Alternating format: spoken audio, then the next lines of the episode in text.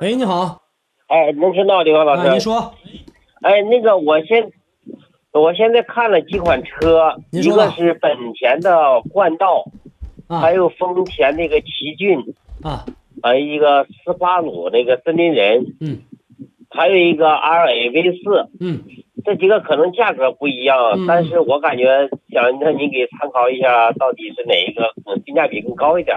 冠道、奇骏、森林人、Raffle 是吧？呃，对对对，我先给你拿掉两个吧。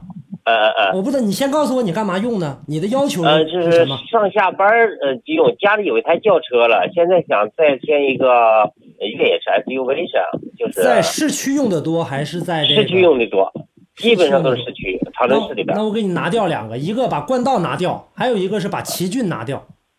奇骏拿掉，冠道拿掉，。对这两个拿掉。我先来告诉你为什么。第一，呃就是说，如果说买冠道的话，那肯定是买二点零的一点五的是根本不够用的。而且冠道现在在学汉兰达，就是加价。嗯嗯嗯。还有一个最狠的一点，就前一段日子出来一个断轴的事件，冠道的，我不知道你看没看。所以说呢，第一二点零的价格你能不能承受？价格很高，而且它还要加价等车。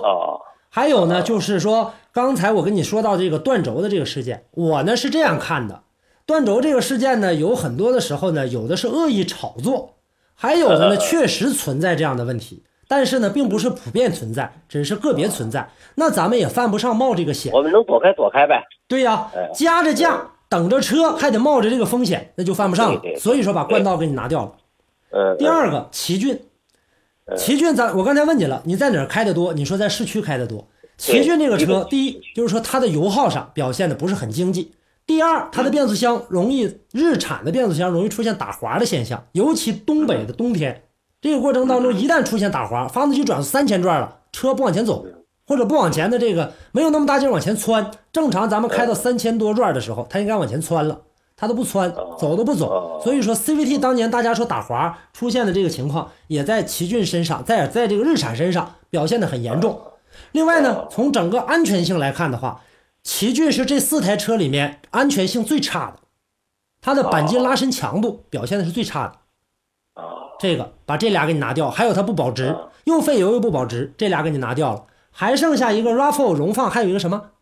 呃还有一个那个森林人，森林人，这两个车我觉得你可以考虑一下。我不知道你投入的价位能多大。再有一个，如果说你选择 RAV4 的话，你选择2.0的还是2.5的？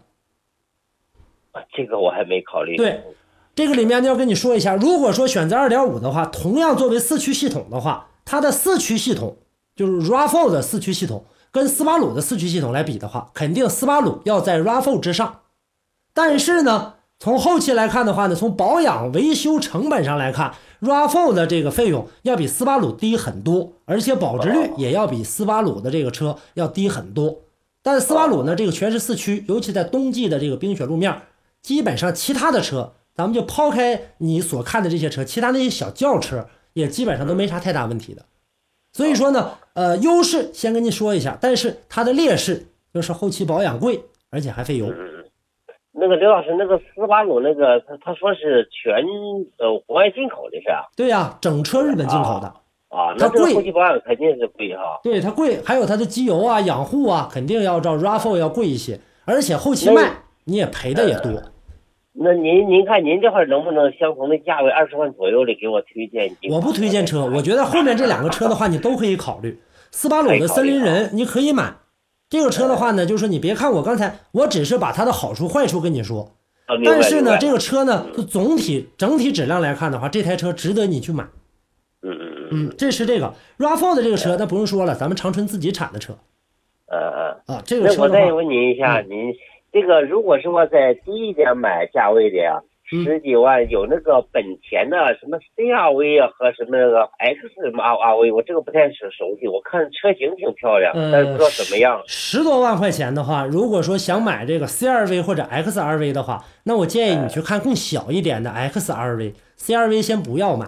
CRV 最近出现了刹不住车的现象，没有刹车，哦开着开着没刹车。它不是说一点刹车没有，你得特别使劲的踩才能踩住哦，要踩不住。您啊，看 XRV 也是本田的，对，你要想买的话，呃，不想花那么多钱，说我不想投入那么大，那咱们就买 XRV。